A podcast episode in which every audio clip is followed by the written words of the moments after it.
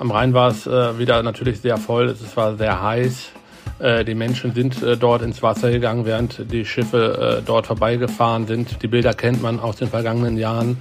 Man sieht sie äh, trotz Warnungen leider immer wieder. Ähm, selbst Kleinkinder äh, gehen, werden mit ins Wasser genommen. Ganz NRW will sich abkühlen und einige gehen dabei ein verdammt hohes Risiko ein.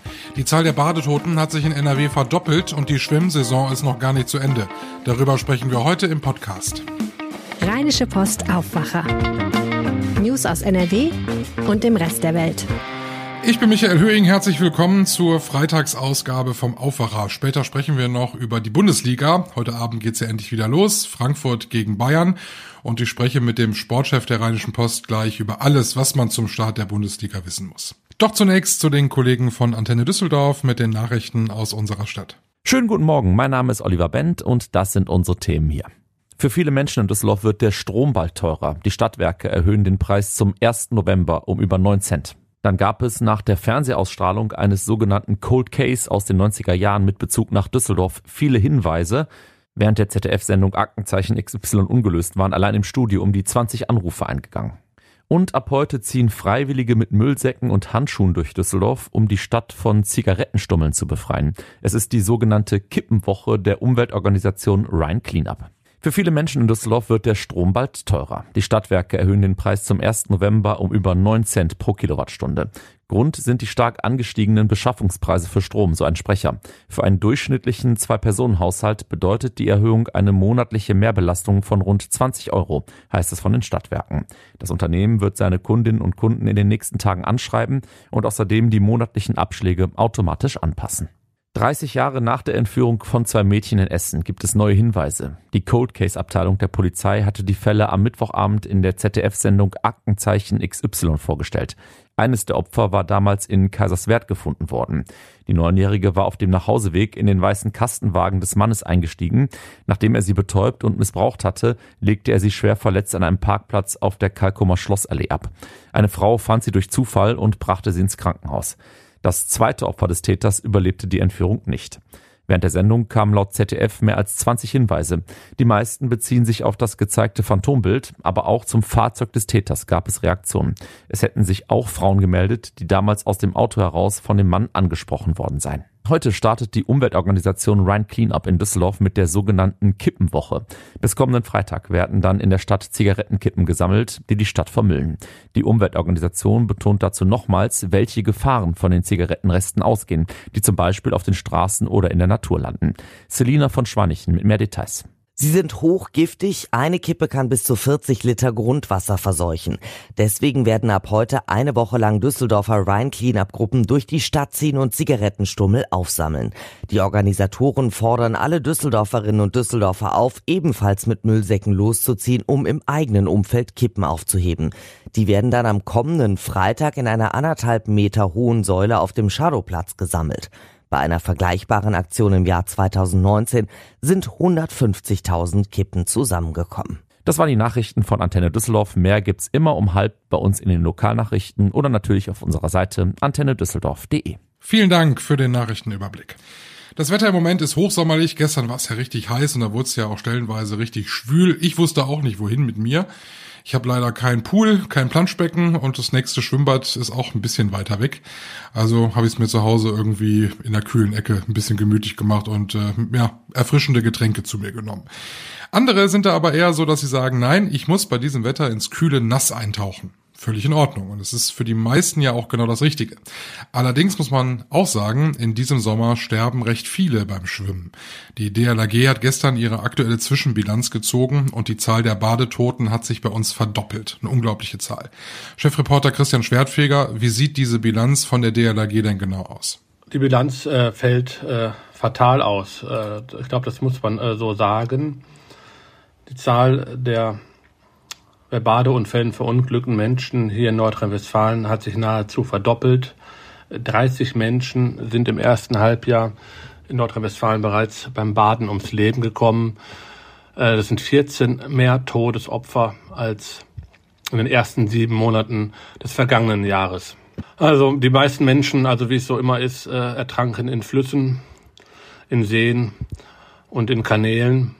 aber auch in einem Bach und im Pool und im Schwimmbad und selbst in einem Teich kamen Menschen ums Leben. Man muss ja auch sagen, das zieht sich durch alle Altersklassen, ne?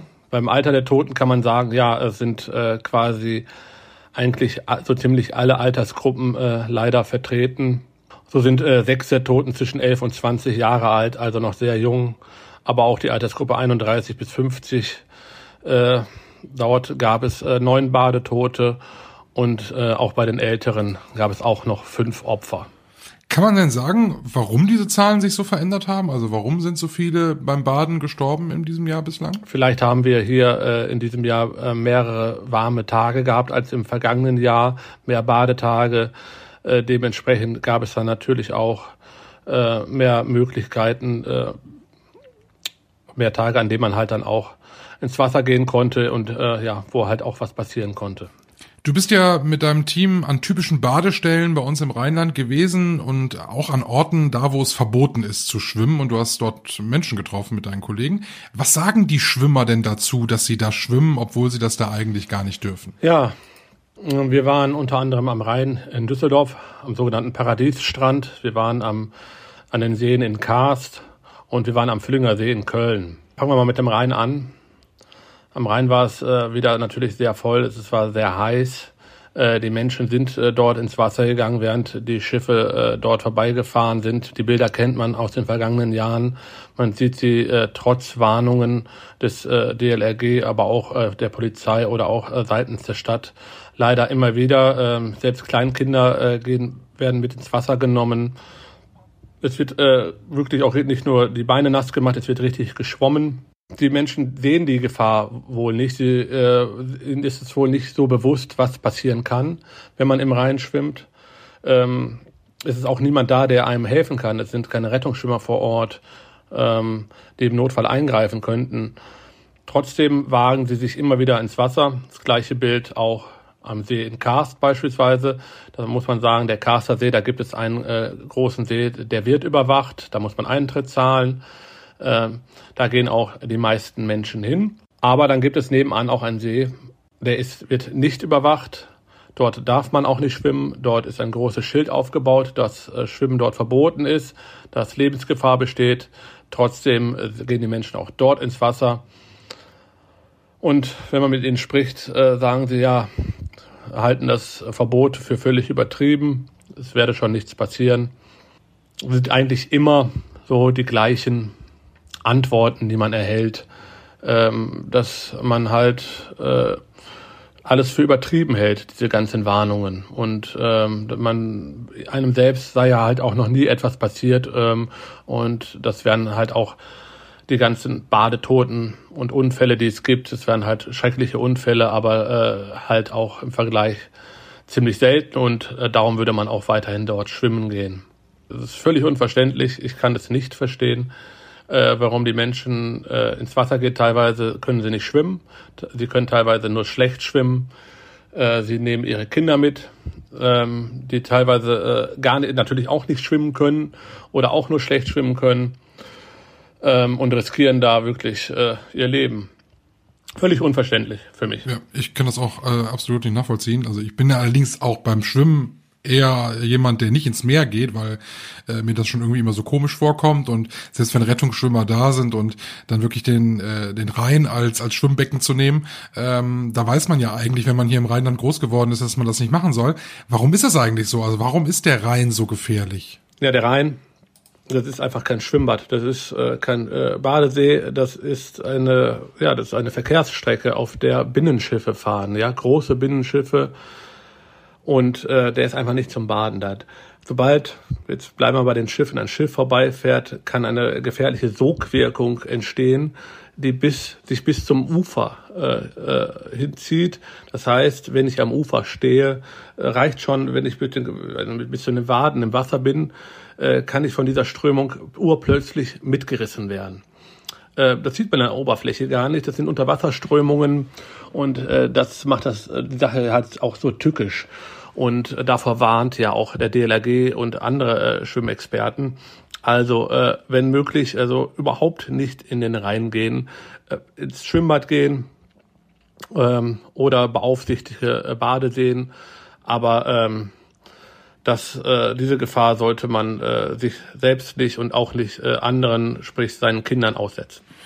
Absolut. Super, dass wir das nochmal gesagt haben. Vielen Dank, Christian Schwertfeger. Den Artikel habe ich euch in den Show Notes verlinkt und dort erfahrt ihr auch, warum die Luftmatratze so gefährlich ist und warum da auch in diesem Jahr viele Menschen mit gestorben sind und eben weil sie vor allem eine Luftmatratze benutzt haben. Zu unserem anderen Thema, ein ganz anderes Thema. Es geht um den Fußball. Die schönste Nebensache der Welt für viele. Für Fußballfans hat das Leben ab heute wieder einen Sinn. Eine Woche nach dem Frauenfußballfinale in der Europameisterschaft beginnt heute die Bundesliga.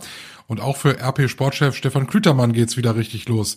Bist du froh als Sportchef, dass jetzt der Ball wieder rollt? Äh, das impliziert ja immer noch, dass wir dieses äh, traditionelle Sommerloch äh, in Sachen Fußball-News hätten, aber dem ist ja eigentlich nicht mehr so. Wir hatten auch genug äh, Fußballmeldungen, Fußballthemen über die Sommerpause hinweg. Insofern wird's jetzt halt wieder garniert mit den ganzen vielen Spielen. Ist es denn vielleicht so, ich meine, Bayern ist jetzt zehnmal in Folge Meister geworden, dass wir eigentlich nicht gucken, wer wird Meister, sondern wann werden die Bayern schon Meister? Ja, die Gefahr ist natürlich immer da und ähm, sie ist ja auch begründet, weil in den letzten Jahren, du hast angesprochen, diese Eindeutigkeit einfach da war und man natürlich vor jeder Saison guckt, naja, wer könnte ihnen denn dieses Jahr gefährlich werden? Können es die Dortmunder, die Leverkusener vielleicht oder doch wenigstens Leipzig, wo man ja auch kritisch zu äh, stehen kann oder viele Fans zu kritisch stehen.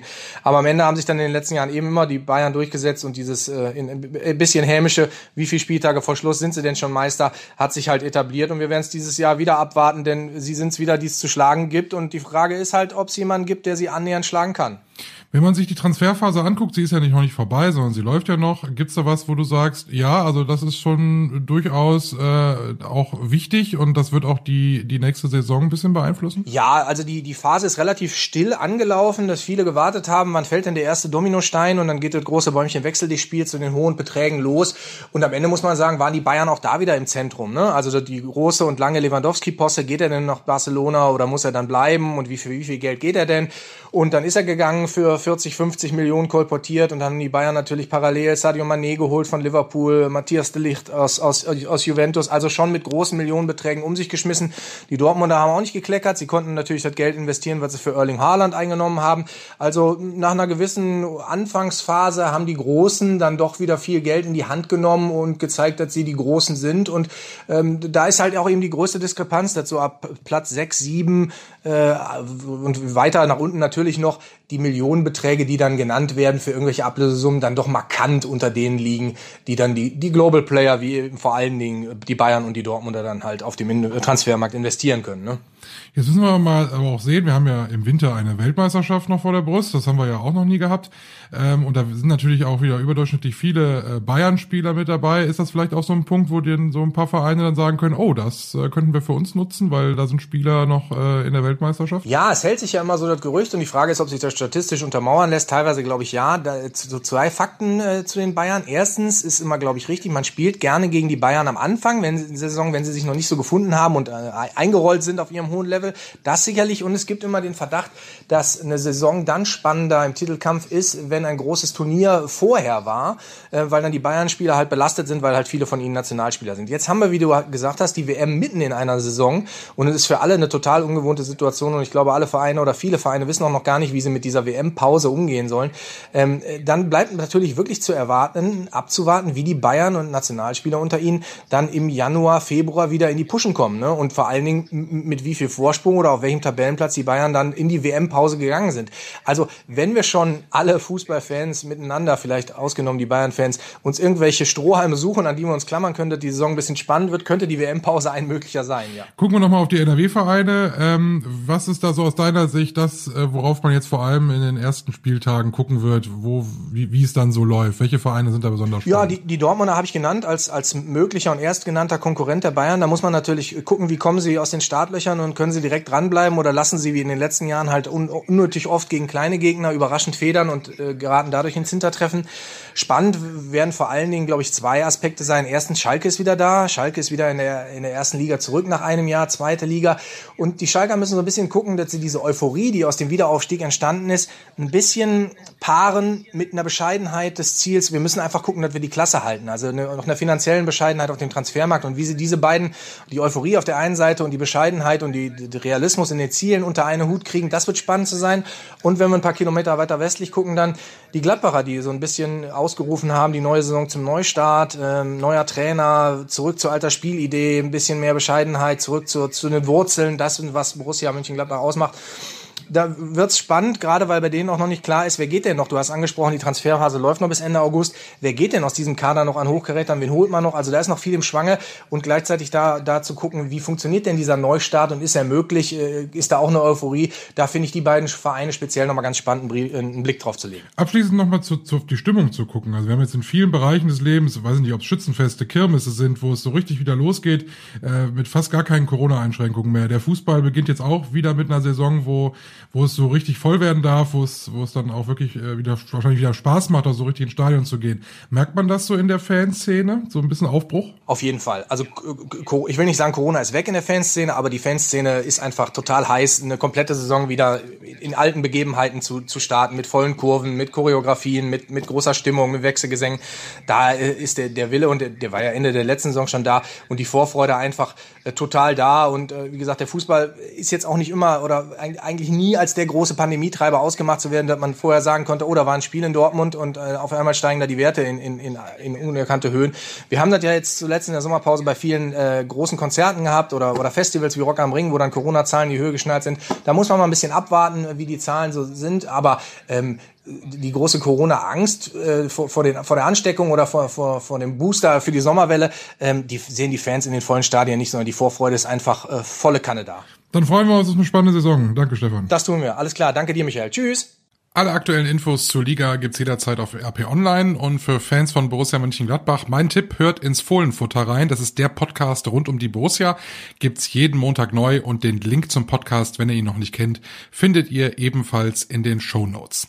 Heute ist Freitag, das heißt, wir überlegen alle gemeinsam, wie können wir denn das Wochenende verbringen und wie gewohnt gibt's am Freitag einen Tipp aus unserer Kulturredaktion und unser Kulturtipp zum Wochenende heute von Philipp Holstein. Ich empfehle fürs Wochenende YouTube-Aufnahmen des großartigen Comebacks von Joni Mitchell beim Newport Folk Festival in der vergangenen Woche. Joni Mitchell war ja sehr krank, sie hatte ein Aneurysma und sie konnte nicht mehr Gitarre spielen. Seit 20 Jahren hat sie kein ganzes Konzert mehr gegeben und deshalb war die Sensation umso größer, dass sie dort an historischem Ort, wo sie vor 50 Jahren zuletzt gespielt hat, noch einmal auf die Bühne kommt Sie hat ähm, etwa ein Dutzend Lieder gespielt, darunter die großen Hits, Both Sides Now zum Beispiel. Und einmal ist sie von ihrem Sessel, auf dem sie den größten Teil des Sets verbracht hat, sogar aufgestanden und hat die Gitarre in die Hand genommen und hat ein Lied gespielt. Auf dem YouTube-Kanal des Newport Folk Festivals kann man das alles sehen. Und ja, meine große Empfehlung, das Comeback von Joni Mitchell. Vielen Dank, Philipp Holstein, für diesen Kulturtipp zum Wochenende. Das war schon fast der Aufwacher. Wir schauen noch aufs Wetter. Heute am Freitag die Temperaturen endlich ein bisschen angenehmer, liegen bei 24 Grad. Am Vormittag gibt's Regen. Im Laufe des Tages wird's dann aber trockener. Die Temperaturen heute Nachmittag dann maximal 24, gegen Abend dann um die 20 Grad. Morgen der Samstag ebenfalls mit 24 Grad recht mild, aber nicht zu heiß. Das Wochenende bleibt überwiegend trocken. Wenn ihr mögt, dann hören wir uns im Aufwacher Wochenrückblick morgen wieder ab 5 Uhr, dann zusammen mit Kollegin Helene Pawlitzki. Abonniert unseren Aufwacher, dann verpassen wir uns morgen nicht. Ich bin Michael Höhing. Schönen Freitag. Mehr Nachrichten aus NRW gibt's jederzeit auf RP Online. rp-online.de